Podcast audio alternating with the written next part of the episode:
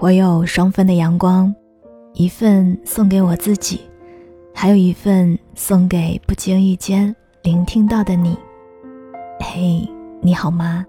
我是 Cindy 双双，我只想用我的声音温暖你的耳朵。我在上海向你问好。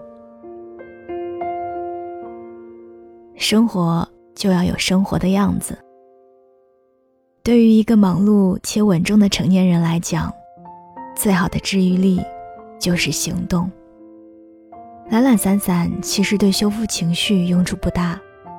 大概每一个扮演大人的我们，面对工作的有心无力，面对人际关系的复杂无奈，多多少少会被生活的重压击垮，然后沉溺在情绪的汪洋大海里无法自拔，悲伤且颓废。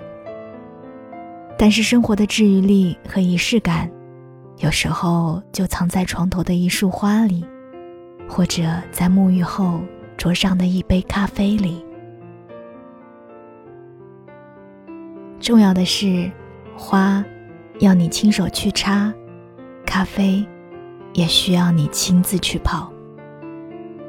别怕，难过的时候就奖励自己放一个假吧，不将就。不妥协，用踏踏实实的行动换来内心的治愈和欢愉。前段时间，以前的大学同学丢了工作，公司不景气，为数不多的裁员名额不偏不巧刚好落到了他的头上。他想尽办法和领导沟通，各种拜托，无奈最终还是被迫离开。那段时间，他经常打电话找我哭诉：“生活对我太不公平了，为什么偏偏是我？”以前乐观努力的他，失去了以往的热情和用力，每天窝在家里刷剧、打游戏，衣服鞋子摆了一地，完全不像是一个小姑娘的房间。我去找他的时候，他正趴在床上百无聊赖，见我来了，打开手机准备点外卖。我说：“我们要不一起做饭吃吧？”他瞪大眼睛看着我，最后还是被我拖去了超市，买回了很多食材，然后我们两个忙前忙后做了一桌子的美食。吃完饭后，他深吸了一口气，然后摸了摸自己的肚子，说：“今天突然觉得很满足。生活就要有生活的样子。”浸泡在情绪里是没有用的，你要行动起来，才能够找到生活的乐趣。他若有所思，沉默了许久。没过几天，他给我打电话，说自己去面试了几家公司，虽然还没有等到结果，但是人行动起来了，好像慢慢的也就多了一些冲劲和憧憬。你看，少说多做的人生。其实还挺不错的。生活就要有生活的样子，这句话是我从一个瑜伽老师那里听来的，受益匪浅。其实我也有过一段懒散期，对什么都提不起兴趣，每天得过且过，工作草草收场，生活马马虎虎，仿佛失去了生活的能力。为了拯救自己，我报了一个瑜伽课。想要从中找回生活的热情和激情四射的我，可无奈，每次一坐到垫子上就开始浑身乏力。大概是工作太累了吧，我一边安慰自己，一边闭上眼睛。老师看我最近总是心不在焉的，便来问我，是不是没有休息好？我们就这样聊了起来。他很严肃地跟我说，锻炼要有锻炼的样子。如果我懒懒散散、得过且过的带你训练，你会觉得我专业吗？有时候不是生活无趣，是你自己没有努力去发现乐趣。试试看，其实生活很美好的。这句话我当然也知道。临走之前，老师送给我一束满天星，我把那束花插在了床头。不仅如此，我还在便利签上写下了之后的计划。工作、爬山、做瑜伽、拍照，还有做饭。一瞬间，我仿佛看到生活的乐趣翩然而至，而所有的颓丧和快乐之间，往往只差认真的行动。也是从那个时候开始，我慢慢的懂得，生活就要有生活的样子的深层含义。